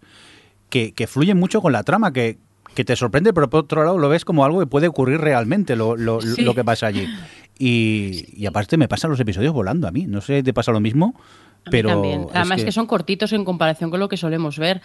Eh, de esto, claro, si te pones el capítulo como Pose, que dirá 70 minutos. Sí, porque aparte es, es, BBC América. Normalmente BBC Inglaterra, los episodios son de una hora, por el tema de que no tienen publicidad, pero sí que es verdad que BBC América son más comedios, son de unos 40 y pocos minutos y, pasan volando los episodios y aparte es eso, es te enamoras de los personajes de la serie. Argumentalmente lo que me cuentan me tiene enganchadísimo y, luego también metería la banda sonora. Me gusta mucho la banda sonora de, de, esta serie. Y altamente recomendable. ¿eh? Yo, si no lo habéis visto, darle una oportunidad a este Killing Eve porque está muy, pero que, que muy bien. Yo es una de las series más originales que he visto en mucho tiempo porque al final pues puedes ver cosas que están bien y tal, pero no te sorprenden tanto en las formas, en los personajes, en tal. Y esta me ha parecido súper original muy de, decir, pues mira, esta gente tiene una voz propia y, han sabido destacar dentro de, pues eso, de que al final te están contando una historia de, de una, una, policía que busca una asesina, pero, pero es súper original dentro de, la historia que hace. Oye, Adri, ya que estamos contigo, sin desvelar ningún detalle porque aún no he podido ponerme, Sensei 8, ¿qué pasa con este final, con este último episodio? Mm, a ver. Uy. Uy. Eh, al final es malillo quiero decir, eh, no hay por dónde cogerlo, son dos horas y media. Ahí está el problema, que son dos horas y media de, capítulo. Bueno, pero se pasan rápido, de verdad. Como supongo que aquí eh, todos los que nos, como nos gusta a todos Sensei, menos a Javi, y tenemos esa relación especial con los personajes que les queremos y que al final lo estás viendo y el no se pasa, o sea, se pasa bien, ¿eh? no se hace pesada ni muchísimo menos. Porque además que el problema, precisamente, no se hace pesada porque pasan muchísimas cosas y el problema es que, puedes hacer lo que quieras para cerrar la serie, tienes dos horas y media para, para inventarte la trama que tú quieras, para cerrar la, lo, que dejaste abierto y ya pues tener tus momentos fanservice y tal, que al final es para que lo han hecho, y, y, te metes en esa trama que, que, que, pasan un montón de cosas, pero a la vez van rapidísimo, con desarrollados de mala manera, con agujeros argumentales que no hay quien se trague. Mm, algún momento trágico que está fatal resuelto, la dirección está terrible, está hecho como se nota que hay poco dinero y además se nota que no han tenido tanto tiempo para pulir un poco esta cosa que estamos tan acostumbrados de, pues bueno, como están cada uno en la cabeza de los otros, pues eh, de esto de cambiar, de que estén todos en todas partes, ¿no? Pues en este caso que ya pues empiezan a estar más, más juntos, mm, eh, en realidad, físicamente me refiero, eh, no sabes distinguir quién está con quién, o sea, está, está muy mal la puesta en escena en, la narrativa visual en ese sentido de que te enteres exactamente dónde está quién, quién está con quién de verdad y quién no. Es rarísimo. Mm, está hecha un poquito cutrecilla, pero a ver, los últimos 20 minutos ya está. Con eso ya está hecho. Porque eso, pues eso, el momento ya es todo pues muy happy, de, con estos sentimientos que te, que te transmite Sense8, tienes tu momento orgía, tu momento, compartimos este momento juntos, que en este caso es un momento musical, es muy bonito. Pues a ver, tiene todos esos momentos que nos encantan de Sense8 y al final pues quieres a los personajes y se ve bien. Pero la verdad es que el capítulo es un poquito desastrillo, ¿eh? Pero lo acabas y dices, ay, qué buenos son. Y ya está. O sea que yo os diría que lo vierais porque se ve bien como fan pero que es un buen final, no me lo parece. Oye, pues por un lado, eh, me gusta que me hayas bajado el hype, porque yo tenía mucho hype de ver el episodio, pero por falta de tiempo aún no me he puesto. Y ahora, como iré con un poco de menos de ganas, quizá lo disfrute más incluso, porque yo iba con el high super subido y, y, bueno, por un lado me duele lo que has dicho, que podía haber sido mejor, pero bueno, ya cuando lo vea os, os comento, a ver si saco tiempo y, y me pongo con el con este final ya de serie de Sensei 8. Oye, Y Alex también, mm. venga, saca fuerzas, Alex, para verlo. Sí, tengo que terminar la, la segunda temporada primero. me fascina eso que no acabes las series, que te dejes el último episodio a veces. Así las alargas para el resto de tu vida, las series. Claro, eh, eh. Que todavía no ha terminado Verónica Mars. Ya, ya. Ya. Yo, En 2018, porque le gusta demasiado, ¿os lo podéis creer? Es que no puedo, no puedo. yo no puedo, no tendría esa, esa paciencia. Oye, hay una cosa, ahora que has dicho Verónica, Verónica Mars. Em, Tessa, Tessa Thompson, que es Sí. una que sale en Westworld, que ahora ha aparecido también en, en Thor Ragnarok y todo, salía también ahí en, Claro. en Verónica Sí, sí. Mars. No me Ah, acuerdo del era- personaje. En la Era tercera temporada, tercera, ¿verdad? claro. Mm. Joder, y ahora está por todas partes. Yo diciendo, a mí es que esta chica me suena, me suena, me suena. Mírala. Sí, A ver, a ver. Jolín, yo pensaba que esto lo habíamos hablado en algún momento en el podcast. Mira, Alex, aquí mirando la intermovida Tabasco. Ahora lo vemos en la Sí, webcam. hacía, de- además hacía de, de, de enemy, en plan, antagonista de Vero. Oye, venga, vamos a continuar con más cosas. Dejarme que recomiende la séptima temporada de Homeland, que tuve la oportunidad de ver, bueno, tuve la oportunidad de ver ahora un mes, pero hasta hoy no hemos podido hablar de ella. Y a ver, oye, sin ser la Homeland original, de esa su primera y segunda temporada, aún se mantiene. Ese thriller, esa emoción en los capítulos y esos cliffhangers para seguir viendo más, mm, yo me atrevería a recomendarla, ¿eh? No os esperéis la serie de vuestra vida, pero sí que si queréis un, un thriller así ligerito, yo mm, recomiendo esta séptima temporada de, de Homeland. No sé si Hombre, alguno- si es, sí. si es la Homeland de la cuarta quinta temporada, eso es estupendo. La cuarta y la quinta son están muy bien. Bueno, es más la No- Homeland no es la, de primera, pero es- Pero bueno, que se puede ver, ¿eh? que yo mm, la- al final la pude ver porque la tenía allí pendiente de a ver en qué momento saco el tiempo y al final me puse y sí, te engancha como para seguir viendo episodios y desde aquí pues eso, recomendaros esta séptima temporada de Homeland. A mí me flipa Homeland como es una serie que ha sabido reinventarse a sí misma todo el rato, ¿eh? Porque yo me acuerdo que dejé en su momento la cuarta porque vi los dos primeros capítulos y fue como, ah, no me interesa esta Homeland, ya no sé qué. Y hace poco vi la cuarta y la quinta, además de súper seguido de estas cosas de momento Homeland, me estoy enganchadísima y me parecieron geniales las dos. Y, y leo cosas estupendas de la sexta, que creo que además ya está en Netflix, o sea que a ver si me pongo con ella. Y ahora dices esto de la séptima, es que mm, qué capacidad para mantenerse al nivel. Javi, seguimos contigo.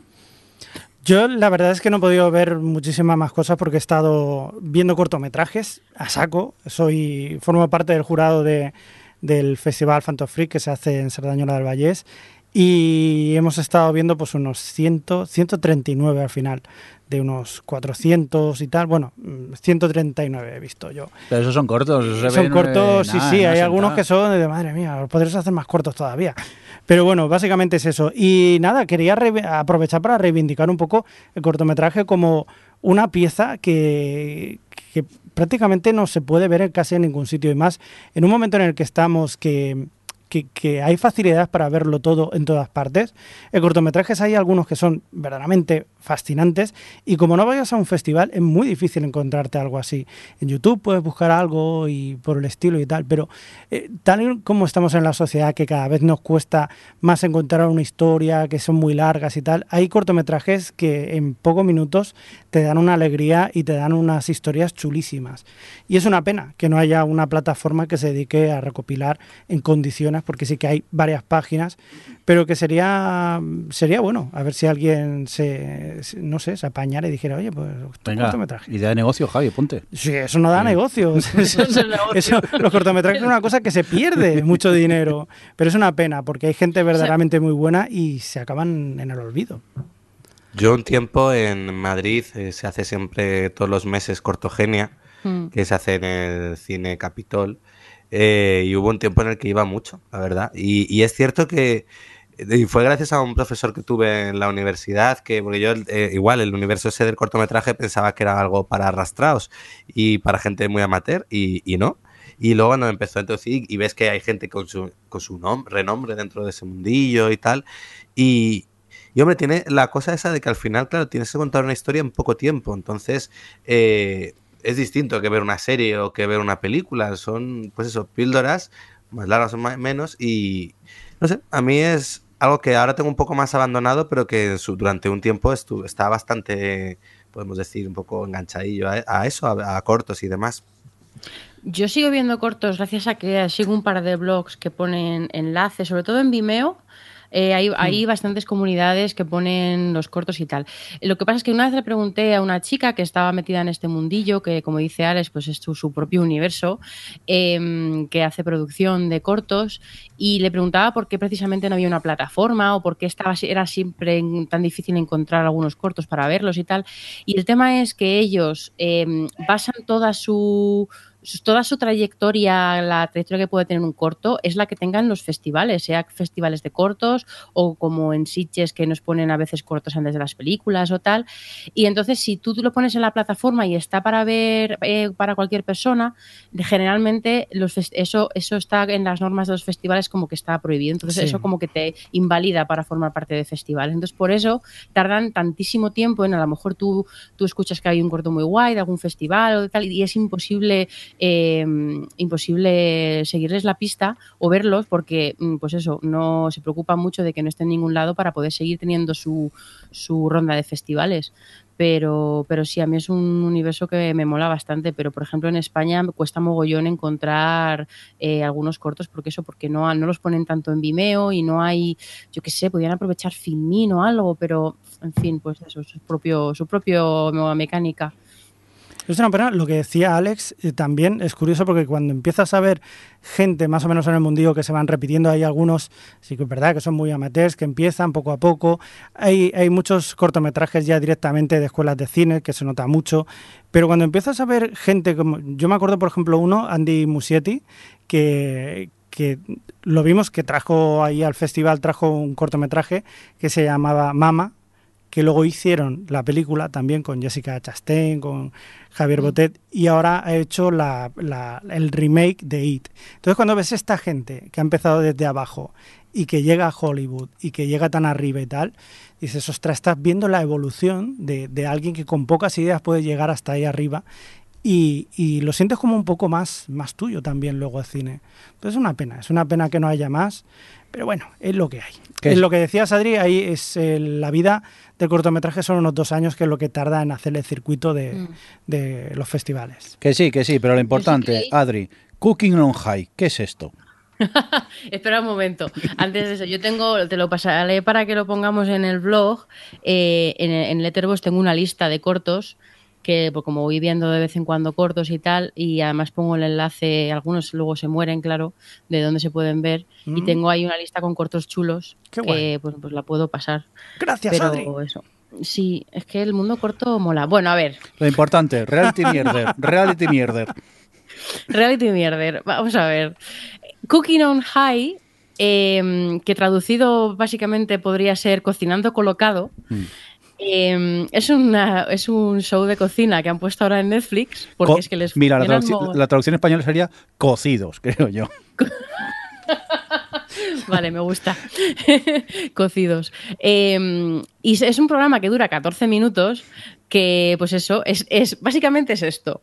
Eh, hay dos jueces que generalmente son famosos, entre con muchas comillas, porque son, pues yo que sé, raperos de, pues supongo que en su, en su, el mundillo rapero sí que suena más conocido, yo para mí, pues no son famosos. Eh, o comediantes y cosas así, que son los jueces, y que ya de entrada van que se nota que están colgadillos. Se supone que no, pero mm, vamos a ver. Y, luego está, bueno, pues el, el presentador y luego los dos concursantes que van en ese capítulo a hacer el a qué es cocinar con marihuana. Y luego está el productor del programa que aparece en todos los capítulos en- con un bolsito, con un tipo de cannabis, y entonces te explica qué tipo es ese, cómo se cocina, qué particularidades tiene. o sea, que es educativo. Y, y entonces, bueno, pues tienen que cocinar con, con la marihuana y tal. Y, y, pues les ponen un tema, en plan, este, hoy, pues hoy tienes que hacerlo vegano, hoy tienes que hacerlo que sea un pastel, o sea, que sea dulce, en fin, y tienen que hacerlo y luego lo que más me gusta es que las secciones son presentaciones, cocinar y luego literalmente hay una sección que es dejar que la marihuana haga efecto, o sea, hacen un corte después de que ya han probado los platos, esperan un rato y luego cuando ya se les ha subido un poquito la María, ya es cuando hacen la valoración de los platos y dan, dan los estos y les dan el, el lo que llama el gold pot, que es una cacerola eh, de oro, que es la, pues la gracia del pot, ¿no? Eh, que es el premio del programa. Bueno, Eso está todo el mundo en Netflix, ¿no? Está en Netflix. Está Vale. todo el mundo cocidísimo. En realidad no hace tanta gracia, pero ellos están tan fumados que no se dan cuenta. Hombre. Y yo creo que este, este programa, viéndolo fumado, pues Claro. a lo mejor Ahí es está. divertido. No hace, Ahí gra- está. no hace gracia porque no era fumado. Lo que pasa es que fumado, yo creo que 14 minutos es demasiado largo. No, pero es que, bueno, hay uno, hay, el yo solo he visto dos, ¿eh? que me los, me los puse ahí en la tablet para ver en el tren, para ver qué, en plan, qué es esto, y, y reírme un rato, y bueno, te ríes, sí. Pero hay uno, en el segundo capítulo que tienen que hacer plato vegetariano, uno de ellos cocina con chorizo, que es como, a ver, ¿qué es esto? Chorizo de remolacha, es que están tan colgados que es que de verdad es, es, en fin, que es una chorrada, que no sé cuántos hay, vamos, yo solo he visto dos, no voy a ver más, pero si os apetece en plan verlo por curiosidad, por verles cómo están colgadísimos haciendo el programa, es cortito y, y se pasa, en fin, se pasa gracioso. Venga, este Cooking on High. Alex, vamos contigo. ¿Qué quieres destacar? Pues quiero destacar, eh, por ejemplo, me he visto el primer cap, solo el primero, eh, por ahora, porque no me ha dado tiempo a ver más, de Paquita Salas, eh, que se estrenaba hoy. Bueno, de hecho, hoy Netflix eh, ha, ha sido como los Reyes Magos, porque eh, han estrenado hoy Paquita Salas la segunda temporada, la segunda temporada de Glow y la segunda Sí. temporada de, de Nail It, el reality Oh, de, sí. de cocina de, de postres imposibles. Ah. Así que vamos, qué maravilla. Pero bueno, he visto el primer capítulo de Paquita Salas. eh, me ha gustado mucho. Eh, es verdad, eh, lo he leído en críticas que decían que la serie venía, volvía como un poquito más seria, un poco más triste, no tan divertida. Pero es cierto que sí, que, que parte de un- del personaje en un punto más bajo. Pero me, me ha gustado mucho, me ha resultado divertido, me ha resultado emocionante. Y, y eso dicen que luego la serie mejora, son solo cinco capítulos, pero bueno, hablan muy bien los que la han podido ver ya. Yo por ahora con el primero estoy encantado, así que a ver, me va a durar nada. Eh, En este fin de semana la tendré vista. Muy bien, pues eh, ganas de la segunda temporada de Paquita Salas y ya que está disponible en Netflix habrá que, que sentarse este fin de semana y verla tranquilamente. Adri, ¿qué más? ¿Qué más? Pues mira, Venga, va, ya, fuera caretas. Fuera caretas, ¿por Sí. qué lo dices? Real Por el Love. programa japonés. Real Love. Venga, cuéntanos. Sí, mira, eh, tenemos un grupo que está Jordi y que están algunos de los gamers ocupados. eh, Mm. Otro programa de Sons.red, el en la red de podcast en el que está este podcast. Sons. Sons. Em, que, comentamos Terrace House, que es este reality japonés que nos gusta y tal, y que de vez en cuando, como ponen cosas en Netflix, pues como han sacado este, han sacado este, en plan cuando estamos esperando a que llegue nueva temporada, bueno, nueva tanda de episodios de Terrace House. Y el FUS puso, no ve, Adri, si te cabreó la de Love Wagon, que ya la comenté aquí también, Sí. no veas Real Love. Entonces dije, esto a mí no me lo puedes hacer porque ahora la tengo que ver. Y me puse, me puse los, me gabejé los capítulos en Netflix para ver- en- verlos en el tren que tenía 12, en el, perdón, en el avión que tenía 12 horas. Bueno, pues de las 12 horas de vuelo casi no dormí porque los nueve capítulos de Real Love me los vi todos seguidos. ¿Qué estás Y es diciendo? la mierda infecta más, más eh, denigrante y asquerosa que he visto nunca y no podía dejar de mirar. Porque así soy. Pero bueno, básicamente el concepto es muy turbio. Eso se llama Real Love y es un, un dating show, un show de citas en el que la gente vaya a conocer a otra gente. Son un grupo de chicos y un grupo de chicas. Pero aquí el giro es que todos tienen como un secreto oscuro, dicen. Y. y bueno, pues eso, entonces van ahí en plan, a ver si otra, encuentro una persona que me quiera, que me pueda querer a pesar de mi secreto oscuro. El tema es que, mm, que todo, bueno, todo el show, todo el programa tiene como un tufillo así como muy erótico, muy sexual, todo muy de, de bajos fondos, porque al final todos los secretos, toda la gente, todo lo que, un poco los secretos que tiene la gente que hay ahí, pues se mueven esos mundillos, entonces eso, claro, eh, fomenta que además, o sea, si ya la- en otros programas vemos y hemos comentado aquí y ya conocemos por el manga y todo esto, que, que en temas de igualdad de género y en temas eh, de sexismo y tal, eh, los japoneses fatal, pues ya aquí cuando todo el mundo proviene de ambientes que en los que se, mm, favorecen todavía más ese tipo de, sexismos y de comportamientos, pues es, elevado a la enésima potencia. Y es realmente eh, eh, bastante asqueroso. O sea, en un programa de citas, bueno, el peor realmente es el, es el presentador, porque es, el productor del programa, a nadie le puede decir ni mu, y dice unas cosas que es para meter en la cárcel. Eh, está todo el tiempo juzgando a todos los, a todos los, eh, concursantes, a las tías, en cuanto se ponen a un poquito en plan flintear, ¡ah! ya está llamando a las putas, como, pero es que es un programa de citas, ¿qué quieres que haga? Que lea. Es que no entiendo. Y, dice cosas como, ay, como, ah, como está la cosa esta de, de cuál será el secreto de este concursante y tal, los van revelando a lo largo del programa, incluso en el último capítulo todavía queda alguno por revelar. Eh, este cuál será el secreto. Esta tiene pinta de ser la típica jovencita que a la que la violan y tiene, se queda embarazada y entonces ya se destroza su vida. Dice estas cosas con una naturalidad que es que de verdad mm, da asco. Y cosas como yo es que odio a las mujeres que son amigas, porque las mujeres tendrían que ser más egoístas y darse cuenta de que no pueden ser amigas y que son eh, rivales y no sé qué. Lo peor es que luego las tías, hay una, por ejemplo, que tiene un arco de transformación dentro del programa que, que básicamente acaba llegando a la conclusión que es esa, en plan, "Es- tenía razón, no puedo ser amiga y tengo que pensar en mí y no sé qué. Eh, en fin. Eh, es todo muy asqueroso y... Y la ha visto entera. La he visto entera. Podría poner más ejemplos, pero no lo voy a decir por si alguien la ve. No quiero desvelar, porque al final si pongo más ejemplos y, y cuento más cosas de por qué da asco, eh, tendría que desvelar los secretos y cosas de esas, así que prefiero no hacerlo por si a alguien le da por verlo. Pero, pero en fin, al final, bueno, yo creo que con la, la descripción que doy del programa habrá gente que sepa que este programa es para ellos, eh, porque hay muchos hoy, pues está, es- al final es el morbo, ¿no? Y para mí el morbo, eh, es cierto que yo veía programa tras programa y a mí lo que me impulsaba era cuál será la siguiente eh, la, la siguiente cosa horrible que van a hacer y no podía dejar no podía dejarlo Eh, me siento me sentaba fatal pero no podía ver el- dejar de ver el siguiente así que bueno Entonces es como eh, el típico accidente de carretera que no quieres mirar, pero se te van los ojos para allá. efectivamente Joder.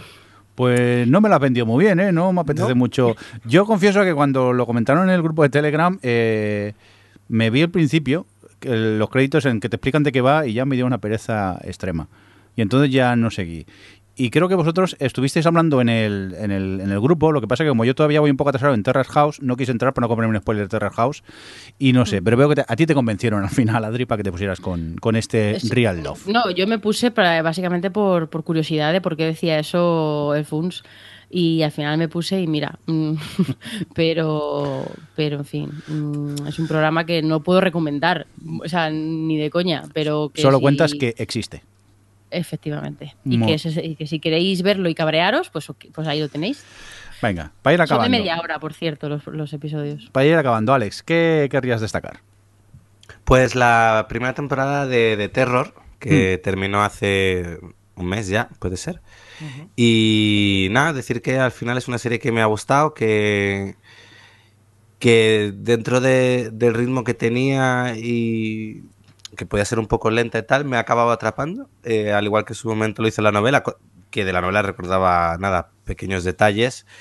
Y, y entonces me ha atrapado como serie, no tanto como adaptación. Y me ha gustado mucho. Y, no, y también comentarlo porque es curioso que eh, esto es una adaptación de una novela y como ha tenido éxito, AMC lo ha convertido en una franquicia, en una serie antológica. Y ahora va a haber una segunda temporada eh, que no va a tener nada que ver con esto. Pero que va a ir bajo el nombre de Terror, cuando no tiene mucho tiempo, porque el nombre de, Terror es por el barco Claro. eh, del que salen ellos. Pero bueno, oye, que hay que aprovechar. Ambientada además en la Segunda Guerra Mundial, o sea que te irá bien ese documental que has estado viendo Eh. de Apocalipsis. Lo estará viendo ahora las series de la Segunda Guerra Mundial, Alex las verá y pensará, es que esto no tiene rigor. Esto no, esto Esto no. no tiene rigor. Bueno, mm, Alex, que este que has puesto aquí en el guion es para dar envidia, ¿no? Directamente. Sí. Porque tienes una tele Bueno, gigante. Yo quiero su tele. Eh, nada, que ya como me, pues, me, me cogí una tele así pequeñita de unas cuantas pulgadas, 4K OLED y tal, y dije, jo, pedazo de tele. Y además me cogí un buen sistema de sonido. Y que tengo que ver alguna serie así bien. Y resulta que eh, Warner ha sacado la primera temporada de Juego de Tronos en 4K. Uy, en 4K. ¿Y qué? ¿Eh? ¿Y qué? Ese K. y bueno, bueno, bueno, bueno, cómo se ve. Espectacular. Por un lado digo que vivos están todos y que jóvenes y los No sabéis lo que os todos los espera. estar juntitos en la primera en el primer no os capítulo. riáis tanto que vais a acabar. Total, total. Y Es que me imagino a ver el capítulo. Ay, cada vez que salía alguien, ay, este. Ah. Claro, ves a Ned Stark, ay, ta- tan buen, eh, tan buen hombre, tanta, dices, ay, pobrecito. Qué Oye, poco venga, sabes. no, no hagamos spoilers. Eh, qué impresionante se tiene que ver eso, ¿no? En 4K. Sí, se, se ve y se escucha, eh, vamos, es espectacular. Así que a ver si van sacando. A ver, aquí el problema le pasa es que HBO debería ser como Netflix o Prime Video, tener series en alta definición, no en. Mira. Que parece que te las bajas en 720 como mucho. No, no me hables, que el otro día descubrí que la Play 4 tenía la, la- la app de HBO y digo, mira, si me ahorro hacer Chromecast y mandarlo desde la tableta a la tele. Y menudos pixelacos tiene eso. Sí. Estaba viendo Westworld y digo, pero esto no puede ser. Es que eso Es no, que es, está mal hecho, ¿eh? no es ni 720, no puede ser. Es que se ven unos Es- píxeles horribles a veces. Las y- escenas 720 oscuras. Y el contraste es terrible. Y no tengo mala Eh, línea porque tengo 400 megasimétricos, o sea que no debería verseme mal. Y, y tiene unos pixelacos. mundo, ¿eh? Le, tienen que mejorar eso, HBO, ¿eh? ese aspecto lo tienen que, que mejorar. Mm. Oye, vamos a continuar más cosas. Javi, Genius, ¿ya, ya se ha acabado la temporada o qué? Genius, la segunda temporada de, en este caso, ambientada en, en la vida de Picasso. Mm. De, o sea, iba a decir el nombre entero de Picasso, pero es Pablo imposible. Picasso, ¿no? Pablo. Vale, ya está. Picasso. ¿Cómo no es tan largo. No, no, no, no, es que el, el nombre real es, o sea, Jesús, o sea, Jo- Pablo De- de eh, todos los santos, Picasso, sí, Nepomuceno, sí. no sé qué. Pero tiene- es, es una pasada, es muy largo. Pablo Picasso. Eh, bueno, eh, recordar que está eh, dividida en varias etapas, niño, adolescente, eh, ya joven y luego ya mayor que está representado por eh, Antonio Banderas. Y me he quedado con un poco de... mm, Al principio me gustaba porque iban alternando entre el, el Picasso mayor y lo que es el, el Picasso joven, iba viendo la evolución, ¿no? De hecho, casi más me interesaba el joven que el, que el mayor. Y al final, eh, los últimos capítulos han sido todos de si yo me he liado con esta y tengo tantos hijos, pero no ahora tampoco estoy bien con esta otra y ahora me quiero ir porque tú. O sea, al final se ha convertido en, en, no sé. Un culebrón. Es un culebrón. Se ha Mm. convertido en un culebrón. Es una pena. O sea, verdaderamente su vida también fue así, es cierto. Pero a mí me da un poco de, de pena que, que no se centre en otras cosas más que, que en su vida personal. Bueno, que pero- también la pero- tuvo, pero que también hay que respetarla. La ¿no? primera temporada de Genius, que era de. De Einstein. de también. Einstein ya era, estaba hecho un fucker, Einstein. Exacto, exacto. No, y, y ahora, vamos, este ni te cuento, vamos. Picasso, vamos. O sea, que esperabas más y al final eh, has sabido Sí, poco. o sea, me ha sabido, me ha sabido mal. Me ha sabido mal. Más tratándose de, de- de una cadena como es National Geographic, que digamos que tiene bastante de documentales No, y Javi, tal. es- es- eso hace No. años. Ya National Geographic, eh, History Channel ya. mm, Nada, Ya nada. No, no son lo, lo que eran, me temo. Eh, Recordemos los especiales de Omnis eran de History Channel, ¿no? Si mal no Cierto. recuerdo. De verdad. O sea que, Cierto. vamos. Adriana, venga, ¿qué más? Mi nombre completo. Me he has puesto serio. Sí. Pues mira, voy a comentar un par de cosillas. Primero, rápidamente, una que ya hablasteis, Javi y tú, Mirindo, Hmm. que es Erased. Sí. Está desaparecido, que está en Netflix. eh, yo he visto el anime. Sí. Mm. Eh, y la verdad es que me ha gustado mucho. Porque son, son poquitos capítulos, son 10, si no recuerdo mal, o 12, eh, cortitos, bueno, como son todos los animes. Y, mm, y maneja muy bien la trama. eh, re- bueno, para el que no sepa, recuerdo que es un chico que tiene como la capacidad de viajar atrás en el tiempo y hace un salto a su juventud, a, bueno, a su niñez, para intentar evitar eh, bueno, pues el asesinato de una compañera de clase que bueno, pues marcó mucho a la gente y tal. Y bueno, pues a partir de ahí empieza la trama, pero vamos, que no dejan de pasar cosas todo el rato y creo que manejan súper bien tanto la parte más de trama de para adelante, para atrás y los misterios y esto, como toda la parte de emoción de personajes, de la relación que tiene él con su madre y un poco cómo se va reconciliando con el recuerdo que tenía de ella de su infancia. Eh, me ha gustado mucho, la verdad, me ha parecido además que está, tiene una animación eh, pues, eh, pues pues así resultona y, y que además no es de las, o sea, que no digo que sea de las más bonitas que he visto, pero bueno, que tampoco se presta a que esto sea saturado colores felices, sí, porque es una historia bastante triste. De hecho, tiene un par de capítulos porque la serie habla mucho del, de, las, de la violencia doméstica y tal, y, y tiene un par de capítulos realmente duros, Mm. pero, pero muy bien, está todo muy bien llevado, me ha encantado la serie, de verdad. Además, me la he, me la he ventilado en tres días tranquilamente porque entre que los capítulos son cortos y que te engancha mogollón con, y hacen, dejan muy bien los capítulos en alto, eh, en fin, me ha gustado, la recomiendo. Pues recuerda que la tienes eh, con personajes reales también, que es casi idéntica. Sí, bueno, ahora, ahora ya no me apetece, o sea, ahora ya como la tengo No, tan reciente. Yo me vi tres, por curiosidad. Y bueno, es casi igual al, Sí. al manga, Es que, entonces claro, ya, ya no seguí más porque, aparte es que había planos que eran casi idénticos de- del manga a, a la serie y, bueno, Y como curiosidad está bien, esta- pero... Este recurso visual que utilizan para cuando él eh, re- eh, como que revisa sus recuerdos y va para atrás y no sé qué, que utilizan así como si fuese celuloide, eh, que cortan, que como si fuese una, una moviola. O sea, no sé si eso va a funcionar en imagen real.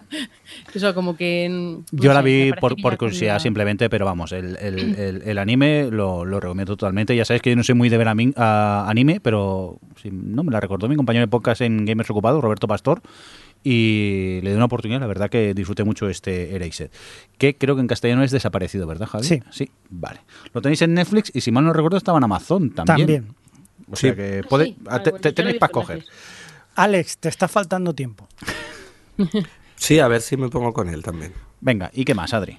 Y la otra que quería comentar, que me sorprende porque creo que soy la única que la ha seguido así más regularmente, es la segunda temporada de The Handmaid's Tale, em, que están recibiendo muchas críticas porque que si es muy, pues que si es eh, porno torture porn y cosas así. Yo personalmente no creo que sea más violenta o más explícita o que se recree más que la temporada anterior. Eh, personalmente, no, sé, no, me, no me da la sensación de que, se, de que vaya más allá ni que se recree mucho más.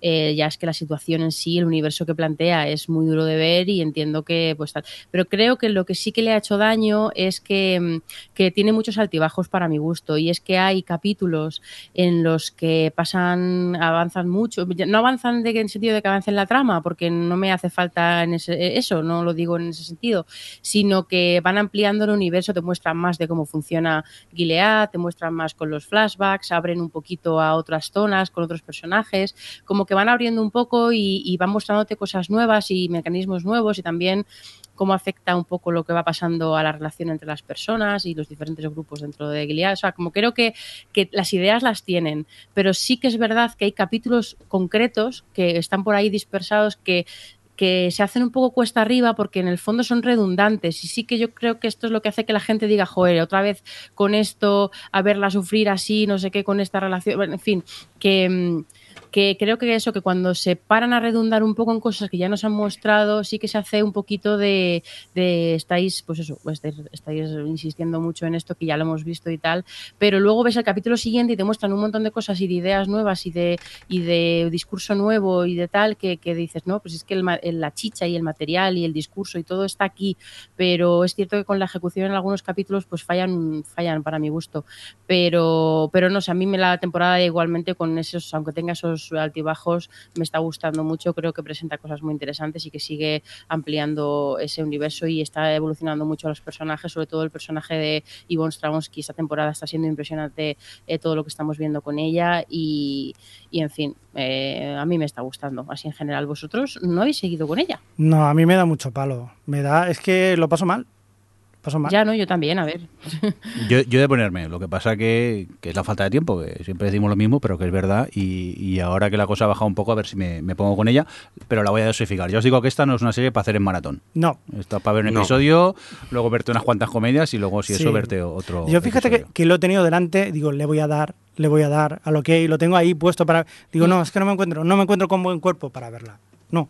Yo, de hecho, cuando volví del viaje tenía cinco capítulos o así pendientes de ver y luego se me fueron acumulando y todavía no estoy puesta al día para nada, porque me lo, como eso, me lo voy tomando con calma, lo voy viendo, vemos hoy a Hamestel, mm, no sé, bueno, venga, venga, pon uno, vemos otro, mm, no, mejor no. es como que, que aunque los tengo ahí, no soy capaz de, de verlo, ver dos seguidos. Que por cierto, ahora que ha descendido un poco el, el ritmo de, de series, que la temporada regular la hemos dejado un poco al, a- al lado, estoy disfrutando otra vez de los maratones. Cosa que durante el año me cuesta si quiero seguir tantas series. Y oye, lo echaba de menos, ¿eh? Sí. Eso de que se acabe un capítulo y verte otro y otro y, y quedarte frito en el sofá y luego si eso ya sigues. Pero que, oye, que hay que reivindicar el maratón de tanto en tanto. Y dicho esto, si os parece, nos vamos a ir, ¿no? Ya. ¿Cómo lo veis? ¿O queréis Sí, comentar yo creo más ya hemos hablado Ya hemos hablado. de todo. Tendido, es verdad. Ya tenemos suficiente. Pues nada, supongo que en 15 días volvemos si todo va bien. No sé si con el especial especial o haremos otra cosa. Ya iremos informando o si no ya os lo encontráis en vuestro podcatcher cuando aparezcamos por allí. Sí, porque ya estamos en verano. Pues sí, ya hay que empezar a pensar en cogerse vacaciones podcasteras, ¿eh? Claro. Pues sí, pues sí, que ya estamos Que llevamos. Bueno, iba a decir un buen ritmo, no porque hemos parado tres semanas, pero bueno, llevábamos Pero un ritmo decente ya. para lo que hemos sido nosotros. Que hemos hecho 16, que más o menos es lo que hacemos por temporada, ¿eh? que, ta- que- que vamos bien, que hemos cumplido eh, este que año. no, que no, vacaciones no, que luego se nos acumulan, vemos un montón de cosas y estamos aquí luego cuatro horas, así que el primer capítulo de la temporada, cuatro horas hablando No, de lo que hemos visto en las vacaciones. Eso es bueno. no, por- porque primero son las Sitches. Sí, claro, el primero es Sitges y el segundo es Buah, buah. los pilotos. Bueno, depende. ¿eh? que este año los pilotos no sé cuándo se estrenan. Que... Bueno, que he visto unos cuantos. Madre mía, cómo viene, cómo viene la temporada. Ahora nos deja aquí con el hype, padre. Oye, no, que, no, nos, hype no, de verdad, no. que, nos, hype. que nos vamos. Ja- Javier Fresco, adiós. Adiós, hasta la próxima. Eh, Alex, hasta, hasta, hasta luego. Hasta luego. Adri, adiós. Adiós. Venga, y un cordial saludo de quien nos habló con vosotros, el señor Mirindo. Hasta luego. Adiós. Adiós. O Televisión Podcast, el podcast de la cultura audiovisual.